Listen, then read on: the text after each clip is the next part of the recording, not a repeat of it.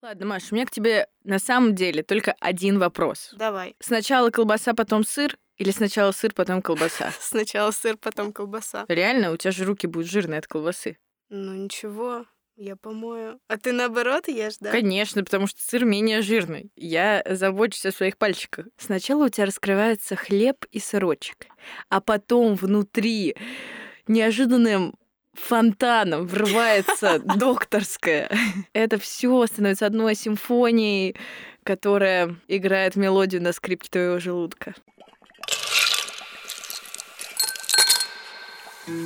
Друзья, всем привет! С вами подкаст «Лапша на ушах», и сегодня у микрофонов Маша и Даша. И сегодня мы поговорим о таком деликатесном блюде, которое очень э, любят употреблять в пицце, пасты и, конечно же, к винишку. Правильно, вы догадались, это сыр. Да, и сегодня мы с нашим экспертом выясним, как правильно выбрать сыр, можно ли сделать сыр в домашних условиях, как хранить сыр, и что же вообще сделать с теми условиями, в которых мы оказались в России, когда весь импорт импортный сыр нам стал недоступен. Слушай, ну я, кстати, вот, я ела один раз только сыр импортный. У меня подружка ездила в Италию, и я сказала ей сыр, она привезла мне такую большую достаточно головку. И настолько это было для меня в новинку, что я даже вечеринку вокруг этого сыра устроила, называлась итальянская вечеринка. Ох. Так что мне кажется, что да, вокруг сыра, правда, есть какая-то особая аура праздника, вина и веселья. А сегодня про сыр мы будем говорить со специалистом, в чьих э, регалиях везде слово сыр, естественно. Итак, сотрудник Истринской сыроварни, организатор сырных ярмарок Пелагея Сирота. Да, сыр, сыр, сыр, сегодня много про него. Пелагея, расскажи, пожалуйста, как твоя жизнь вдруг стала связана с сыром? Почему вдруг именно сыр? И как так вообще получилось? А, жили мы с мужем не тужили. Пять лет было нашему браку. Олег был айтишником, у него был IT-бизнес в Москве и в Беларуси. Вот. И он а, увлекся у меня спортом и поехал на велике из Москвы в Питер. Ехал он, ехал, и, слушая новости, узнал, что ввели санкции в 2015 году. И он подумал, круто. А Олег всегда с детства увлекался мыслью, чтобы сделать в сельском хозяйстве хорошего. Он э, ездил много в Тверскую область, э, поднимал бойцов Второй мировой войны и наблюдал, как гибнет русская деревня. Потом он закончил школу, поступил в аграрный вуз, понял, что это бесперспективно, бросил его и ушел в IT-бизнес. Занимался, занимался. Потом, когда вот ехал он на велике в Питер и узнал про санкции, подумал, так это же время, то самое, когда надо... Настало мое время. Настало мое время, надо, да, что-то начинать делать. Он приехал и говорит, малыш, так и так, давай варить сыр. Я говорю, круто, я вообще за любой шухер, кроме голодовки. Люблю перемены в жизни, мы продали квартиру, машины, переехали, в... я в дом бабушки с детьми, у нас было трое детей к тому моменту уже. А Олег сначала в палатку, а потом в бытовку в поле. Вот эта решительность вообще. Слушай, на самом деле, я считаю, что это нормально. Если люди хотят что-то добиваться в любом деле, надо рисковать. Слушай, мне кажется, просто сейчас э, некоторые просто боятся сменить работу, а тут все продать э, и уехать в деревню варить сыр. Очень круто звучит. Склад характера. Э, авантюрные обоих. Очень вдохновляюще. Да, но сегодня именно про это и поговорим. И круто, что есть э, огромный у тебя бэкграунд именно создания сыра, потому что сегодня хочется узнать про то, как он производится, в целом, что сейчас есть на рынке, как выбрать хороший от человека, который точно в этом разбирается. Вот, ну и да, как все таки производится сыр, какой-то, возможно, прям супер краткий ликбез по тому, как он получается. Значит, чтобы получить сыр, надо подоить корову для начала. Мы... А у вас свои коровы? У нас коровник на 100 коров, но так как мы перерабатываем 17 тонн молока в сутки, это, соответственно, очень мало. Корова дает 20 литров молока. Вот, мы закупаем молоко у наших э, коллег-швейцарцев, которые живут в Калужской области. Это настоящие швейцарцы, которые 20 лет назад переехали в Швейцарию. Вот, и мы не закупаем молоко, и из него делаем сыр. Ну, из своего частично, и в основном из их молока. Вот. А молоко приходит к нам на ферму, мы закачиваем его в молочные танки, потом он проходит э, через пастеризатор, э, мы пастеризуем при бережных температурах невысоких, потом закачиваем в сырный котел. Сначала молоко нагревается тоже, там в зависимости от сортов сыра по разным температурам, добавляется бактериальная закваска, потом сычужный фермент, чтобы молоко свернулось, и э, в котле образуется такая, ну, мы называем мармелад, на мармелад похоже на желе такая масса. Опускаем сырную арфу, она разрезает все Сырная это. арфа да. это что-то музыкальное? Это, да. Ну, на самом деле она выглядит как арфа, правда. Это такой прибор со струнами, который опускаем, и она мешает вот это сырный мармелад и превращает его в сырное зерно. Потом э, мы еще раз там нагреваем э, сырное зерно и перекачиваем в пресс. Там сливаем сыворотку, отпрессовываем, кладем в форму, еще раз отпрессовываем и отправляем в солильный раствор. После солильного раствора все это отправляется на полку в погреб, и там уже вызревает полутвердые сыры от полутора месяцев, твердые от трех месяцев. А сыры у нас натуральные, мы не покрываем воском и силиконом. Соответственно, натирать надо каждый день солью с водичкой. Есть такая должность афинер. И вот человек каждый день натирает. Так как у нас объемы сейчас очень большие, мы привезли швейцарского робота, запустили новое хранилище. Ого! Да, и теперь это делает робот. Ну, еще частично делают люди, но в основном делает робот. То есть э, айтишное прошлое твоего мужа не прошло Не прошло даром, но этим роботом управляется не мой муж, айтишник, э, он потому что не разбирается, а парень, которому 16 лет, он из Донецка, у него папа электрик просто от бога, у него, видимо, передалось это по генам, и он единственный человек, не то что на сыроварне, у нас в стране, потому что робот единственный этот, который умеет с ним обращаться. Этого робота зовут Вертер, вот он с ним дружит, и, в общем, нашел общий язык с ним и швейцарцами, которые помогали его настраивать. Он такой суржик русского, украинского и немецкого. И железного, да. А, слушай, вот я хотела спросить э, как раз про сычук. Когда мы готовились к выпуску, узнали, что, оказывается, сычук появляется из желудочков телят, которых просто. Убивают, да. достают желудок, все ну, так? Просто, да, их режут, маленьких телят, совсем маленьких молочных, берут желудочек, высушивают, это такой порошочек, и да. А где зоозащитники? Почему они кричат про э, шубы, почему они кричат про масс-маркет э, одежды, но молчат про сыр? Почему зоозащитники не борются? И, ну, не знаю, может, сыр любят, потому что... Ну, слушай, ну я совершенно нормально отношусь к этому, у меня здравое отношение к животным, то есть я считаю, что нельзя убивать животного ради развлечения, пойти поохотиться просто так. Но если тебе надо есть, то, то я спокойно режу, ну, не сама, там, мы режем телят, кур, тех же телят для сочужного фермента. Ну, у меня здравое отношение к этому. Ну вот мы с Дашей перед э, выпуском разговаривали о том, что э, неужели до сих пор в масштабах большого производства используют... Э, ну, собственно, сычук, сычук да, и да, не придумали да. никаких заменителей. Нет, есть для вегетарианцев, например, которые не едят мясо вообще, они используют грибковую сычук такой. Ну, он не на желудочках, а какой-то грибковый составляющий, я не очень знаю. Но это будет не совсем сыр, это какой-то вегетарианский продукт будет. Мы делаем именно настоящий сыр, и почти все, кто делает сыр, они делают именно на сычужном ферменте. Неважно, это огромный завод или маленькая сыроварня. Угу. А сколько нужно убить телят для килограмма Слушай, сыра? Сейчас не скажу точно в пропорциях, но я знаю, что вот один желудочек этого теленка на очень много хватает. А. То есть там нужны миллиграммы какие-то. Все, мы успокоились. Нет, я, кстати, не успокоилась. Я надеялась, но в любом что... случае этого теленка съедят потом. В чем в чем проблема? Конечно, Если вы едите очень, мясо, конечно. Очень надеялась, что Пелагея скажет, что да нет, уже все давно придумали, э, у нас робот все делает. Шоколадки Milky Way дает фиолетовая корова.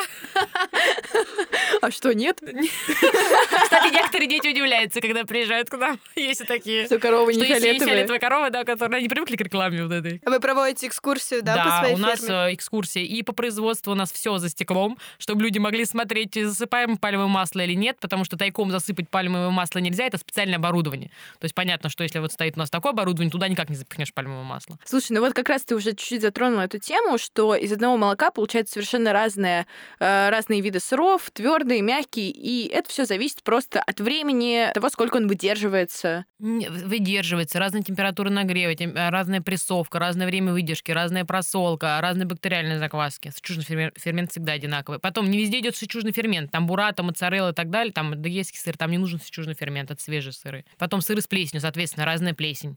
Там есть брейви бактерии, они дают запах сыру, красная плесень. То есть очень много всяких. Знаете, как борщ. Когда, даже когда борщ варишь, у каждой хозяйки разный борщ. А тут в сырах-то тем более. Ну и что, мне кажется, настало время для самого там, животрепещущего для Маши точно вопроса. Это про импорт, про импорт сыра. Ну, отчасти Пелагея уже ответила, да. Насколько а, сыры отечественного производства можно сравнить вообще с импортными? Знаешь, какие-то сыры можно сравнить, какие-то будут лучше, какие-то будут хуже, в зависимости, опять же, от производителей. Но а, мы молодая отрасль, потому что это было до революции очень развито. Мы брали в 1900 году гран-при в Париже на Всемирной выставке. То есть у нас было очень крутое сыроделие. Но потом это было убито революцией, коллективизацией, потом Вторая мировая, и вообще все закончилось. Сейчас мы возрождаемся заново. Соответственно, у нас еще впереди большой путь. И для начала, мне кажется, многие производители дали очень хороший старт по качеству. Ну, конечно, нам есть куда расти, это безусловно. Как и за границей есть хорошие сыры, сыры есть не очень хорошие. Есть заводы, которые делают, ну, прям вообще невкусный сыр абсолютно. Есть фермеры, как любой ручной труд, Он всегда вкуснее, чем сделанный там на заводе сыр. Это естественно. Поэтому нельзя сравнивать там, когда говорят, ой, западные сыры такие вкусные, такие дешевые, но у них заводов, да, дешевые, а фермерские они очень дорогие. А вот что насчет конкуренции? Нет, мы, не, мы пока не конкуренты, мы еще пока все коллеги, потому что рынок очень большой, он открыт, и, говорю, опять же, отрасль только зарождается. Но мы начинали, когда только там 5 лет, 6 лет назад сыроваров там было, ну, там сыроварен там 10-15, теперь уже 400. Это только то, что на слуху, то, что мы знаем. Их еще больше, наверное. То есть очень быстро растет отрасль. Это. А где можно найти э, ваш сыр или сыр ваших коллег, которые там на ферме это все готовят? Это надо ехать специально на ферму или это где-то в магазине? Не обязательно. У нас, например, больше 60 точек по Москве на рынках. Кто-то держит точки на рынках, кто-то поставляется в магазины, там типа вкус вилла, кто-то даже в перекресток в азбуку поставляется. Есть такие ребята у нас. В, то в сети поставляется. У кого-то какие-то маленькие магазинчики. Есть совсем маленькие фермеры, которые у себя на фермах продают и ездят по фестивалям и ярмаркам. А как э, все-таки определить, что сыр хороший? Да? Ну, как-то вот понятно, что все сыры разные, к ним разные критерии прилагаются, но тем не менее, вот я захожу в магазин или на рынок, э, что должно быть написано на этикетке? Ты должна да, взять этикетку, прочитать. Ну, для начала, чтобы не было пальмового масла. Ну, там без жира, э, как это называется, без ЗМЖ сейчас пишут. Вот, это самое главное для меня, чтобы этого не было. Ну, ты смотришь производителя, например, если ты знаешь конкретных производителей, посчитал заранее, думаешь, так, хочу того, того, того, смотришь, что за производитель.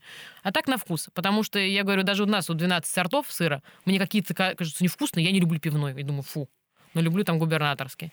Только на вкус человека. Ну вот жалко, потому что в перекрестке точно я могу попробовать на рынке а, сыр, да, а в перекрестке-то да. я не могу попробовать. Придется ну, один раз купить, а потом это. Ну, сейчас видишь, в Москве очень много хороших ярмарок вот открыто, да, и которые это круглый год работают. И там все дают пробовать. И там много представлено всяких сыроваров, фермеров, там все дадут попробовать. Вот какой-то топ, возможно, ярмарок, где собираются лучшие сыры, или, может быть, это есть какие-то сезоны временные, когда вот открываются эти ярмарки? У нас есть ежегодный фермерский фестиваль, проходит в Истре в последние, в первые выходные августа. А у нас а, ежегодно собирается вот сейчас уже 400 участников фермеров со всей страны. Больше из них, конечно, сыроваров, там около 200 участников. Есть виноделы, кто производит мясо, колбасы, хлеб там и так далее. То есть это самый большой российский фестиваль фермеров. И там можно попробовать всевозможные сорта сыра, которые только существуют у нас в стране. Люди приезжают, э, участники 44 регионов нашей страны.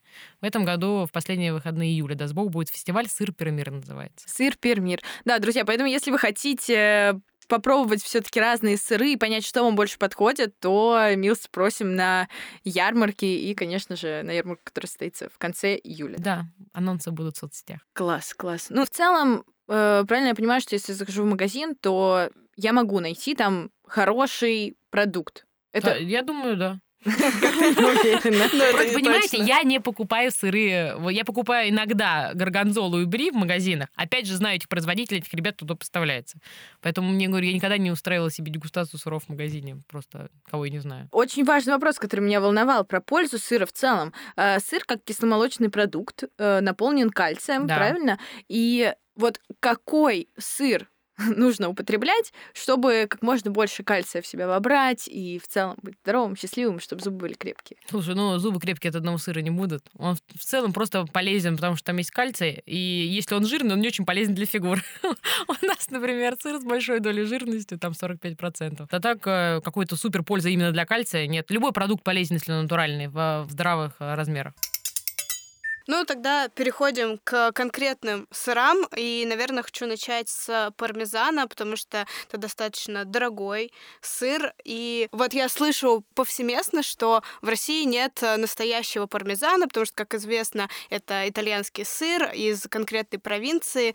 И возможно ли в России сейчас произвести качественный пармезан? При желании, конечно, можно в любой стране мира, в принципе, произвести качественный пармезан. Да, это бренд принадлежит Италии, да, они его зарегистрировали в конкретной провинции, и там, если производить в другой провинции, они будут судиться с тобой. В России мы можем производить сколько угодно, судиться в басманном суде, и ничего нам Италия не сделает. Вот. Но на самом деле в чем фишка пармезана? Во-первых, он должен выдерживаться долго, полтора года. Опять же, мы делали пармезан немного на заказ, но мы не могли замораживать деньги на полтора года. Это очень долго. Это замороженные деньги, оборота нету. Во-вторых, сыр, в чем еще риск? Ты его когда вот сыр готовишь, кладешь его на полку вызревать, там через полтора-три месяца ты пробуешь полутвердый твердый сыр, ты понимаешь, что тебе получилось. Пармезан ты попробуешь, ну, через год, что там тебе получилось, и свои ошибки будешь дорабатывать. Опять же, это к тому, что долго замороженные деньги надолго. Вот. А молоко можно использовать обезжиренное. В основном используют обезжиренное, и потом он, видите, он крошится в основном пармезан, Да, да, да. он не режется. Во-первых, потому что часто молоко обезжиривают, во-вторых, потому что он долго выдерживается и высушивается, подсушивается. И еще вот большинство у нас носится с этим словом пармезан, и почему-то, когда ввели санкции, все страдали именно по слову пармезан. Вообще пармезан — это приправа.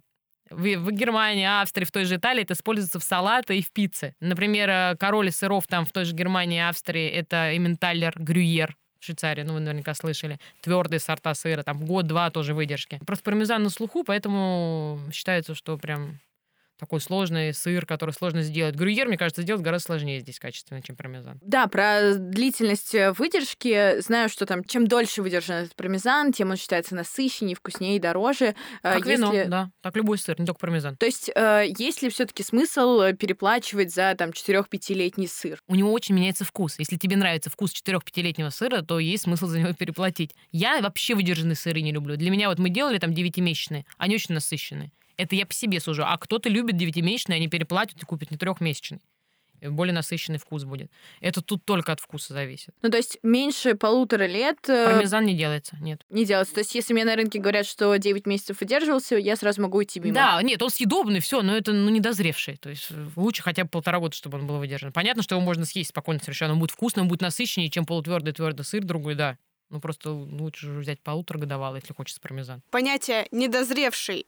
Это вот как-то отражается только на вкусовых э, Да, качествах? недозревший это не то, что он тебе сырой, это макарон там не доварила. Нет, то, что он приобретает насыщенный вкус со временем. Считается, что там идеальная выдержка начала, да, это полтора года для пармезана. Ты можешь есть его раньше, он не сырой, он готовый, он будет вкусный и насыщеннее, чем там тот же трехмесячный. Но все-таки сорт сыра пармезана именно выдержанный сыр. Тут же вопрос, какой э, выдержки пармезан лучше брать для пиццы, а какой лучше там употреблять просто с вином, как... э, По свином, по выдержанней, потому что ты ешь непосредственно сам сыр, он тебе не расплавлен в пицце.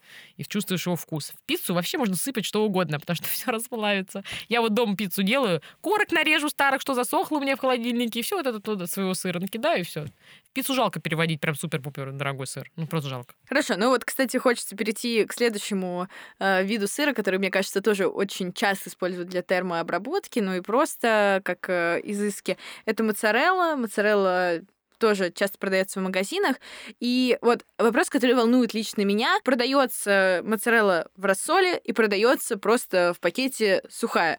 Вот какая из них настоящая и какую стоит брать? Сухая. Не видел ни разу. В смысле, без рассола? Да, да, без рассола. А, в вакууме В так вакууме, затянуто. да, да, да. Слушай, ну в рассоле она свежее, вкуснее. Ее можно также вытащить из рассола сделанную и завакуумировать, но она ну, просто невкусная будет совсем. Не значит, что это настоящая, а та не настоящая. В рассоле может быть там, не знаю, из пальмового масла, допустим, а завакуумировано может быть из натурального молока. Вот. Тут только дело вкуса, но мне кажется, это извращение брать моцареллу в вакууме. Это прям вообще. Ну, и хранить, наверное, ее лучше. да, но ее больше трех... Да, во-первых, в рассоле, в точно лучше, а во-вторых, больше трех дней она не хранится. Ни бурата, ни моцарелла, свежие сыры. Ну, они там пишут пять дней годности, да, но они все равно уже не, не такие свежие. То есть их надо прям купил и да, сразу их купил и употреблять. съел, да. Да, а что должно быть э, написано на этикетке именно моцарелла, потому что она, мне кажется, все-таки отличается во многом от пармезана, чтобы, ну, понятно, пальмовое масло, еще что-то есть. Там должно быть, там, не знаю, молоко, какая-то закваска, никаких Е, понятно, не должно быть. Узнали недавно, что делают моцареллу двух видов: из буйволиного молока и из коровьего. Буффало моцарелла, Да, и если честно, я ни разу не видела такой. Может, я где-то не там смотрю? Э, Я тоже в Москве почти нигде не встречаю. Даже в Италии, когда мы путешествовали по Италии, далеко не везде есть моцарелла буффало.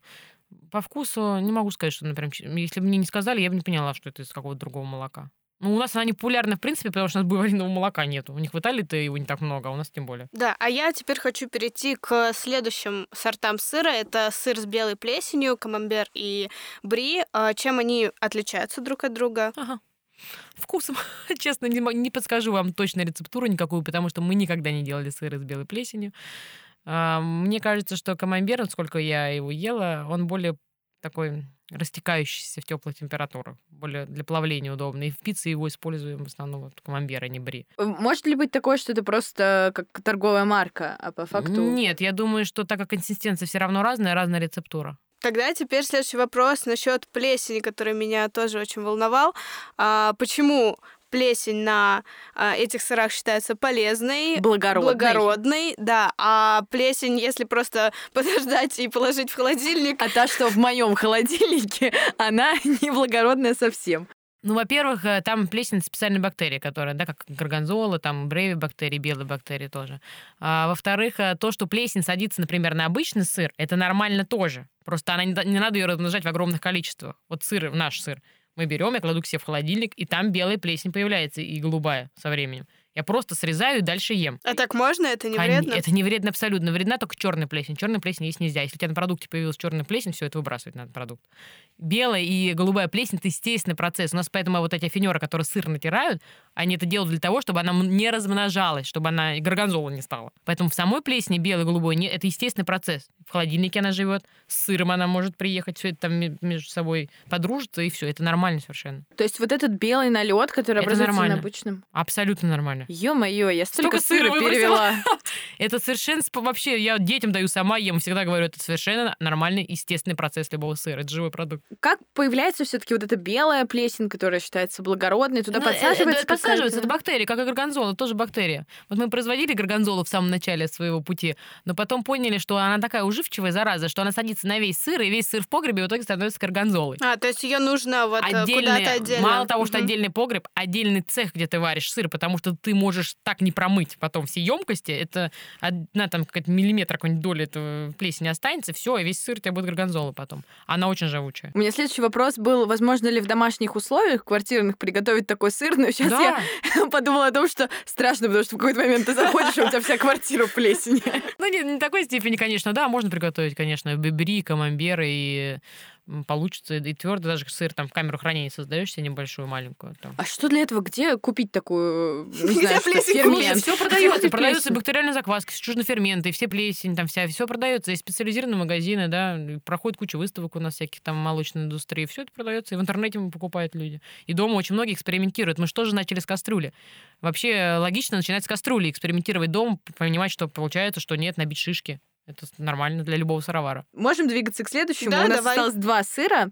А, Конечно же, сыр, который богат своими ароматами, сыр Рокфор, с- голубая плесень. Да. Голубая или Горго- синяя? Голубая, синяя и зеленоватая, горгонзола еще называют его.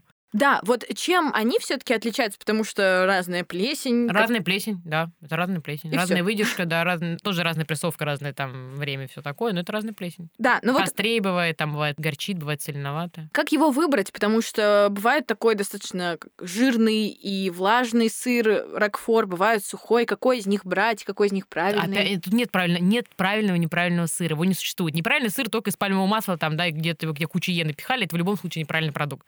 А в принципе правильного сыра, если он натуральный, не существует. Все, ну вот я люблю жирный, например, и острый ракфор. Дочка у меня любит сухой ракфор, я не понимаю, как она его ест. Ну, не ракфор, а горгонзола.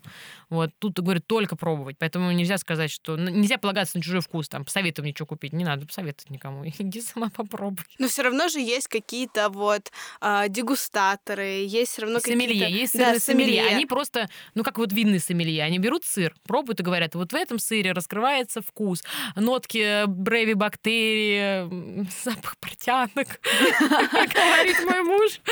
Вот, он островатый, пикантный, хорошо раскрывается с белым там вином. И Он, но он рассказывает то, как он чувствует этот сыр. Ты можешь попробовать и согласиться с ним, а можешь попробовать сказать, фу, нет, я вот это возьму. Я сейчас так э, безутешно вздохнула, потому что подумала, что хочется, чтобы был какой-то человек, который сказал, вот, вот это вкусно, вот это ешь. А Ну, нет, нет, он тебе скажет человек, ешь манную кашу, она вкусная. Ты скажешь, не буду ее есть, она невкусная. Как можно так? Так нельзя. Дело Да, вкусно. но На так все- хочется На переложить... вкус и цвет все фломастеры разные. Так хочется переложить на кого-то сырную ответственность. На сырная ответственность должен быть состав. Состав должен быть натуральный, это безусловно. Это самое главное. Все. Ну, я так понимаю, что ракфоры в целом такие сыры с плесенью, они достаточно дорогие в производстве. Вот какая у них э, минимальная адекватная цена для ракфора? Потому что например? когда мы продавали горгонзолу, она стоила, по-моему, 1600 за килограмм. Ну, это было 4 года назад. Сейчас, наверное, там индексация все такое. Не знаю, сколько бы она стоила. Ну, думаю, тысячи полторы хотя бы, да. Может быть, 1200. Ну, вы знаете, сейчас я наговорю, потом меня камнями побьют. Вот, я покупаю фермерский сегмент, он дороже всегда. Есть заводские сыры, они подешевле. Ну что, и переходим, на самом деле, к финальному. Самый животрепещущий вопрос. Российский сыр, вот как марка, да? То есть понятно, что весь сыр, который производится в России, российский, но тем не менее, вот тот, который установлен как марка, который можно встретить в любом э, масс-маркетовом магазине, у него очень низкая цена, и в целом можно ли это вообще считать сыром? Насколько он э, безопасен для нашего здоровья? Ты про, ну, про разные сыр или про конкретно российский? Вот конкретная российский? марка, российский сыр. Иногда бывает покупаешь, и он прям аж вот какой-то резиновый, он аж скрипит на зубах. Это что значит? Что это вообще небезопасно? Невкусный, некачественный, наверное, с пальмовым маслом, надо почитать состав. Опять же, бывает сыр, например, свежий сыр, бывает немножко резиновый на вкус. Да, бывает такое. Ну, то есть, если сыр э, в магазине по акции стоит 22 рубля за 100 грамм, это что-то 200 ненормальное. Да нет, это сточный сыр не из молока. 200% можно даже не читать, что там написано. А если он не из молока, то из чего? Из пальмового масла и всяких И сублиматов там, да. А его можно вообще для каких-то целей Нет, использовать? Не Вообще мо- не, не, покупать? не- Вообще не избегать? покупать, да. Зачем? Смысл покупать машинное масло, да, ну, считай, да? Хочу тебя спросить о хранении сыра, правильном хранении, как, в чем, в каких упаковках, вообще сколько можно хранить сыр после того, вот ты как купил в магазине, вот эту вот первую оболочку снял, там, не знаю, в, она была просто в полиэтилене или это был вакуум, вот сколько может храниться сыр после этого? Ну, я буду судить по своему сыру и по сыру своих коллег, твердый, полутвердый, спокойно хранится месяц сыр. Потом с ним ничего не случается, он высыхает и трескается. И потом до бесконечности ты будешь срезать эту потресканную корку, внутри он будет нормальный, но просто он будет очень быстро усыхать, там тебе ничего не останется. То есть месяц спокойно. На нем появляются трещины. Да, вообще мы храним сыр в пергаменте. К краям срезано мы прикладываем пленку, ну, чтобы вот этих трещин не было. Если хранить просто в пергаменте, он просто твердеет, как камешек становится, срезаешь бока и ешь потом. Месяц. Свежий сыр, соответственно, там, там моцарелла три дня. Свежий сыр для жарки какой-нибудь там халуми, ну, неделю. Бри камамбер, ну, тоже там, и горгонзол ее меньше хранят, ну, недели полторы-две. А где его хранить? Можно ли его хранить в холодильнике или надо покупать какие-то специальные Холодильник. коробочки? Холодильник. Да? А не теряет он свои свойства? Он не... Смотрите, вы когда сыр купили, из полки его забрали, где он созревал, он больше не будет созревать. Он у нас лежит в холодильнике, все, это просто продукт, готовый к потреблению. То есть он уже это- не зреет, а Он не портится? зреет, он э, стареет, там, по- портится, если он свежий, там, сохнет, если он твердый. Вот. а То, что там некоторые берут, думают, положим в холодильник, он будет зреть, нет, он не будет зреть. То есть зреет только вот он когда он, зреет в голове. в погребе, в голове, в климатическая там установка, влажность, температура, его там натирают. Да, там он зреет. Так нет. Самый долгожданный вопрос.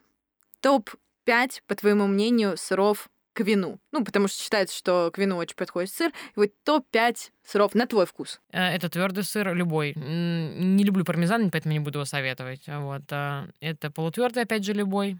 Горгонзола. Такая пикантная, я люблю пикантную горгонзолу. А, И камамбер. Опять же, потому что бри мне не очень нравится. А если будем говорить про пасту и пиццу, то топ-3 сыра, которые вот стоит использовать для приготовления. Опять же, это любой там твердый полутвердый сыр, потом сыр с какой-нибудь э, брейви бактерии или с- это красная плесень. Она пахнет так, вот, дает пикантный такой вкус, немножко вонюченький. И свежий сыр тоже для такой плотности я бы добавила. Так, а брейви, бактерии, красная это плесень. Красная плесень, это сыры с красной плесенью. У нас практически они не производятся, их мало встречается. У нас вот сыр, сорт сыра красногорский, он с брейви бактерий. Ну, такой розовый, розово-красный оттеночек у сыра. Вот, они пахнут очень... Люди, у нас, в принципе, народ не привычен к вонючим сырам к ароматным сырам. И когда мы начали вводить там ту же брейви бактерию, и сыр стал прям таким терпким запахом, люди говорили, у вас сыр испортился, что вы там готовите? То есть русский народ привык к более сливочному, простому вкусу. Вот, у нас нету, это вот Франция любит сыры с запахом, да, Италия и тут меньше, чем Франция это любит. У нас нет этой культуры именно ароматных сыров. Не знаю, будет она или нет, это неплохо, не хорошо, это просто данность. Есть ощущение, что в период коронавируса э, потребность в вонючих сырах резко упала.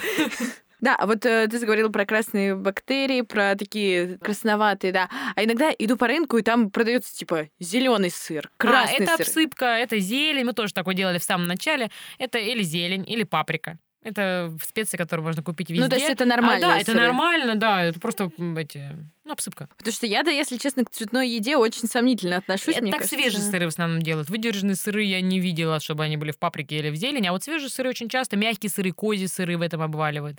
В твердые и полутвердые добавляют пожитник, например, внутрь добавляют а, семена. Ну, сверху и в обсыпке не делают. Да, есть сыры, которые продаются в масс-маркете, пятерочка, перекресток и так далее. Есть фермерские сыры, а есть э, там люди, которые готовят просто в квартирных домашних условиях сыр. И вот вопрос, наверное, к тебе как к эксперту. Какой лучше, и э, там стоит ли что-то брать в масс-маркете, или там вообще ничего отдельного нет? Смотри, ну я в масс-маркете там в той же пятерочке не беру сыр, потому что ви- вижу его цены, понимаю, что себестоимость сыра, да, на заводах она меньше, чем а, на маленьких частных предприятиях, но все равно не может там сыр стоить 200 рублей килограмм, в принципе, из молока быть. Это невозможно, какой бы огромный холдинг у тебя завод не был. Поэтому я никогда не беру в пятерочке, ну, вообще вот такие сыры. Опять же, фермерские сыры тоже бывают разные. Бывает там дорогая линейка, бывает не очень дорогая, в зависимости там от, от объемов производства. Вообще цены формирования, это часто это зависит от объемов производства. Чем больше, тем ниже цена себестоимости, чем меньше, тем дороже. Я вообще ем сыр только своего производства, твердый, полутвердый. Ну, например, мы не производим горгонзолы, там белую плесень, бри, камамбера, свежий сыр. Мы покупаем и берем у коллег своих э, сыроваров, которых я знаю, ну, у нас множество друзей, естественно. То есть тоже все российского производства. Только российского производства. Я, и вообще, вот э, даже в Швейцарию, мы когда ездили, привозили там, у них вкусные сыры, они крутые, сыровары, все. Но я уже привыкла к своим сырам, мы как-то ем их постоянно. Слушай, вот как раз про себестоимость хотели уточнить. А какая нормальная себестоимость? Да, зависит от масштабов производства, но тем не менее, вот ниже какой планки не может опускаться стоимость сыра, и если она ниже, то это значит, что с ним что-то не так. Я думаю, что рублей 750 за килограмм, ну, это, Минимум. да. Ну, если, может, совсем большой завод, там, ну, 700. Ну, вот, на мой взгляд. Мой желудок сейчас э, грустно Но свернулся. опять же, это я говорю про твердый, полутвердый. Там сыры с плесенью, они дороже Да, гораздо. Там понятно. бри, камамбер, они дороже. Свежие, они могут быть дешевле, потому что они свежие, их быстрый оборот денег идет. Сварил, продал, сварил, продал. То есть вот э, тот камамбер, который я покупаю за 250 рублей в а ты перекрестке. покупаешь не килограмм. А, Ты покупаешь в граммах. Он же в граммах идет. Ты коробочку покупаешь. Коробочки 150 грамм, скорее всего. Фух, кажется, сегодня Нет, я не говорю, что там в перекрестке только с пальмового молока. Ни в коем случае. Это что? Нет, там Во-первых, у нас сейчас э, проблемы тут сняли практически. Везде, где пальмовое масло, там пишут теперь. Нас же обязали всех. Поэтому не надо быть экспертом, чтобы есть сыр там и думать, пальмовым нет. Например, я не определю, скорее всего. Ну, Мы приближаемся к финалу, и хочется узнать про приготовление сыра в домашних условиях. Вот если я, как э, человек, который, да, понял, что не все, что продается в магазине, безопасно, решила начать готовить самостоятельно. Что нужно иметь у себя на кухне, чтобы приготовить сыр, и где это найти? Так, идете, покупайте кастрюлю большую, литров 10, чтобы молоко не убежало. Покупайте молоко, фермерское обязательно. Не пастериз... там, пастеризовать можете сами, но можно пастеризованное фермерское купить. Главное, не домик в деревне, там не молоко магазинное. А где покупать фермерское молоко? На рынке. В интернете, на рынке, в магазинчиках фермерских, где угодно. Покупайте бактериальную закваску, сычужный фермент. Опять же, если вы хотите свежий сыр, вам там не нужен будет сычужный фермент, в принципе. Потом а, берете градусник. У нас долгое время был градусник утенок. Знаете, как детей купают в ванне, меряют Да-да-да. температуру. Вот мы, у нас был от детей досталось, и мы мерили температуру. Ну, температуру нагрева там Смотря какой, какой сорт сыра вы варите, там рецепт смотрите, проверяйте, чтобы молоко было такой температуры, чтобы он там не скипел, не убежал и так далее. Марля, куда вы будете все это потом сливать, чтобы вот этот э, сгусток сырный остался. И крючок в ванне, куда вы подвесите, чтобы он у вас там повисел, потом отпрессуете в холодильнике и все. А как его прессовать? Просто сжимать в руках или Не, нет, специальное его что-то? в марлю, в форму, сверху что-нибудь, там камень, бутылку, банку с водой. А нужно ли, когда мы там выжидаем время в ванной, когда мы подвешиваем, нужно ли там сохранить какую-то специальную нет, температуру? Нет, это домашний сыр, это не производство какое-то, где надо что-то соблюдать. Нет. Опять же, там моцарелла делается по-другому, ее не прессуют, там ее варивают, накручивают, делают кружочек, там не надо прессовать, да, бурату также. То есть смотря, что вы делаете. Ну, все это можно сделать дома. Ну, а вот где выдерживать э, сыр в домашних условиях? Люди выдерживают в холодильниках. Ну а в целом, вот домашние сыры, квартирные, которые ты сам готовишь, э, насколько они сопоставимы с фермерскими? Ну, то есть э, по вкусу. Смотри, какие-то, ну, опять же, вкус дело спорное, но а как там какой-то моцареллу, да, можно сопоставлять с производственным моцареллой. Но там, например, выдержанный сыр ты просто не сделаешь, сопоставлять будет не с чем. Можно сделать очень интересные сыры с плесенью. Я знаю, кто делает дома, реально в кастрюле очень интересные, вкусные, разные сорта сыра с плесенью. Это же не только бри, камамбер, там и волонце, и... Потом эти люди с кастрюли вырастают уже в производство. То есть они руку набили себе в кастрюлю, понимают, что им нужна стабильность, нужен объем, они уже выходят на какие-то производственные мощности. То есть, ну, короче, можно дома приготовить Конечно, вкусный сыр. можно и нужно пробовать. Сколько нужно потратить денег, чтобы вот закупиться всей этой продукцией? Смотри, на килограмм сыра нужно 10 литров молока. А, То есть ты покупаешь молоко. Ну, молоко пусть стоит, там, я не знаю, литр фермерского, значит, 80 рублей кил- литр, да, там умножаем. Сычужный фермент, бактериальная закваска, я не буду врать, сколько она стоит, но не, ну, не думаю, что она очень дорого стоит. Там же очень мало надо. Ну, кастрюля, скорее всего, у вас есть. Марли стоит 35 рублей. Утенок у вас, наверное, детей остался. Ну, то есть порядка тысячи рублей. Там, ну, пусть две. Я не знаю, сколько стоит бактериальный фермент в маленьких количествах. Потому что мы-то промышленных покупаем, не знаю. Ну, кстати, получается, на самом деле не так экономично, как казалось. Как будто бы даже купить килограмм э, за А тысячу ты же купишь, нет, ты же купишь э, вот эту бактериальную закваску с фермент, и тебе хватит на очень долго. Ты ее один раз купил, а тебе на много килограмм ее хватило. Но самое дорогое из этого всего это молоко. У тебя очень маленькое производство, ты делаешь там 2 килограмма сыра, себестоимость будет очень большая. Когда ты делаешь 17 тонн молока, перерабатываешь, себестоимость на килограмм будет меньше. Поэтому, мне кажется, уважаемые слушатели, это только ваш выбор э, готовить самостоятельно, покупать у фермеров. Вот, но единственное, проверяйте, нет ли точно там пальмового масла в том, что вы собираетесь Ну вообще состав читать внутри. надо, да. И переходим к нашей финальной любимой рубрике, которая называется «Блиц». Э, Мы подготовили пять вопросов, которые связаны, ну, скажем так, просто с интересными фактами в мире сыров. Отвечать нужно быстро, времени на подумать не будет. Сколько в мире существует сортов сыра? Примерно, давай. Даже страшно представить, тысяча. Ну, на самом деле, по как бы общей статистике, более двух с половиной тысяч видов сыров сейчас существует. Кто такой турофил? Не знаю.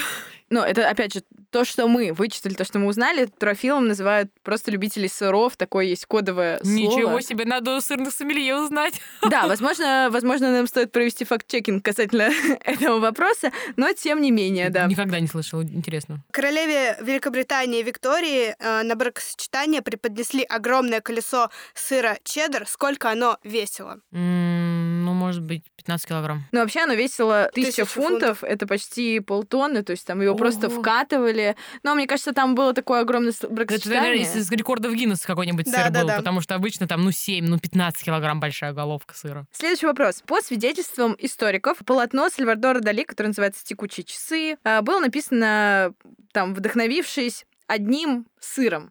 Вот каким сыром вдохновился Сальвадор Дали, чтобы нарисовать свои текущие часы? Ну, давай, не знаю, грюйер.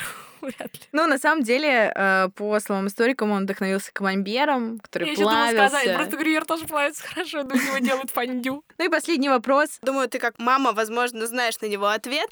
Как звали персонажа из мультика Чип и Дейл, который обожал сыр? Небольшая подсказка, его имя — это название сыра. Бри. Короткое имя, не знаю. Нет, его звали Рокфор. Рокфор. Да, он обожал э, сыры и в целом реагировал Да, на да. запах сыров, сходил с ума, вообще. отключался. Ну что, да. Да. сегодня узнали, я думаю, что много про сыры. Я точно для себя понимаю, что появилась потребность в том, чтобы почаще ходить на рынок. И несмотря на то, что, ну, есть какая-то, да, определенная аура такая э, связанная с рынками, но, возможно, это с какими-то не очень качественными, но точно хочется пойти на ярмарку, э, посмотреть, попробовать и выбрать что-то вкусное и полезное для себя. Конечно, сейчас рынки стали вообще не похожи на то, что у вас, э, видимо, какие ассоциации у вас. Это современные красивые ярмарки в Москве вообще очень круто сделано сейчас.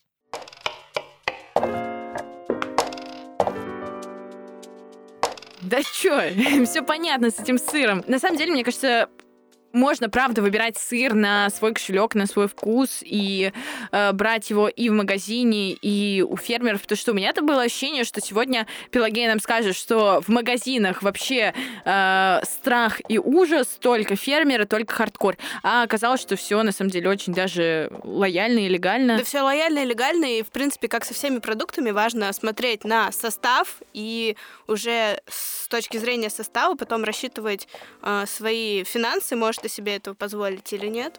Да, но я точно сейчас э, изменил свое отношение к сыру на акциях, потому что российский за 22 рубля за 100 грамм, ну, пожалуй, я больше не буду его брать. Вот, и э, порадовалась очень, что жизнь э, без импортного сыра есть, существует, и очень много сейчас сыров действительно хороших можно найти на рынках, что удивительно. Причем я была, кстати, какого-то другого мнения о рынках, мне казалось, что там так себе. Нет, а я в последнее время реально полюбила московские рынки. Они прям такие места притяжения. Ходите на рынки, пробуйте, много пробуйте. Это уже можно раз наесться, два купить хороший качественный сыр и вообще получить от него потом удовольствие. Мария, эксперт по э, бесплатной жизни в Москве. С вами был подкаст «Лапша на ушах». Слушайте нас на всех популярных подкастинговых площадках, а также не забывайте подписываться на нас в социальных сетях. И все, слушайте нас и подписывайтесь. Иначе Маша вас найдет. А когда она в гневе, это страшно. Да, ну и не забывайте, конечно, улыбаться и говорить э, чиз. Всем пока-пока. С вами была Даша и... И Маша в этом выпуске все наша. Да, все, всем пока-пока.